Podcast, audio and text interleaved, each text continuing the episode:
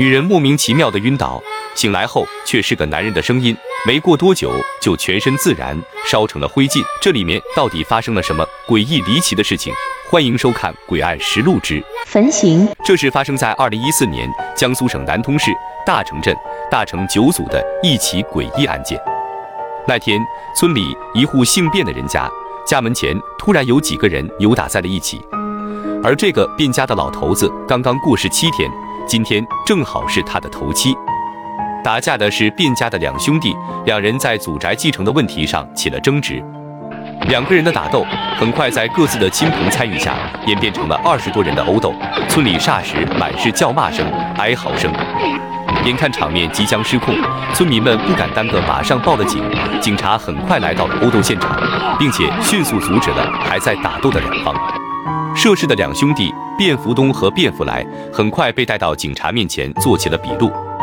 原来卞家老头去世后留下了祖宅的三间房，而两兄弟为了这件事闹得不可开交。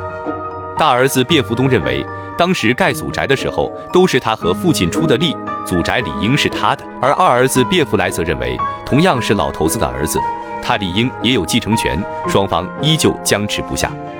这时警察也不好说什么，只得劝兄弟两人去法院打官司。而两兄弟之所以会引发这起殴斗，究其原因还是二儿子媳妇黄凤英引起的。原来黄凤英担心分财产时他们家吃亏，于是便把老头子的东西全扔出去，夫妻二人直接搬了进去，抢占了祖宅的三间房。当大儿子儿媳妇找过来与他理论时，他不仅蛮不讲理，言语还十分难听，将卞福东和大嫂赶走了。后来更是找来了娘家人助阵，企图霸占下那三间房。卞福东这下子也不干了，便纠集了些人，想把祖宅抢回来。这才发生了开头的一幕。随后，在场民警便准备带几个主要涉事人员回派出所进行说服教育。可就在这时，黄凤英突然变得非常奇怪。眼睛直勾勾地盯着前方，站了许久后，突然一下子晕倒在地，失去了意识。卞福来见状，又捶又揉的，好不容易把黄凤英抢救了过来。可他刚睁开眼，就神情诡异地笑了起来。黄凤英的身体似乎很僵硬，犹如丧尸一般，一边诡异地笑着，以一种奇怪的姿势从地上爬了起来。那诡异的神情和那奇怪的姿势，简直与平常那不可一世的黄凤英判若两人。突然，黄凤英眉毛一挑，大吼着骂起人来，而他骂的人正是他自己。你个黄凤英，平日里虐待我，不给我饭吃，现在又要来霸占我的房子，真不要脸！只听黄凤英发出的声音苍老而又沙哑，竟然是个老头的声音。这一幕让在场的所有人都为之震惊。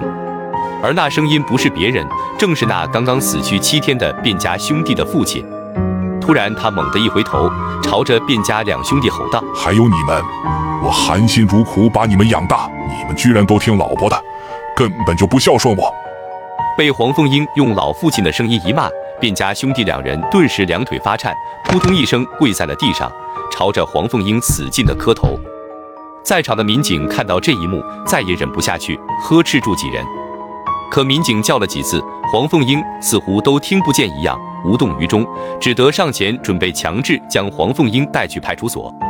可没想到，黄凤英的身体突然冒出一股股热气，体温也逐渐升高，将民警的手都烫得一缩。接着出现了更加诡异的一幕，黄凤英的身上突然窜出一团团火苗。火苗瞬间包裹了黄凤英全身，可她似乎毫无感觉，还在大声笑着，那笑声异常诡异。突然，笑声逐渐变成了凄厉的惨叫，黄凤英似乎恢复了意识，那男人的声音也变成了他本人的声音。黄凤英在烈火的灼烧下痛苦地尖叫着，那惨叫声犹如地狱的恶魔发出的嘶吼。这突如其来的恐怖一幕震惊了在场的所有人。随着烈火的燃烧，渐渐的只能听见黄凤英那凄厉的惨叫，几乎只能看到火焰中那挣扎的黑影。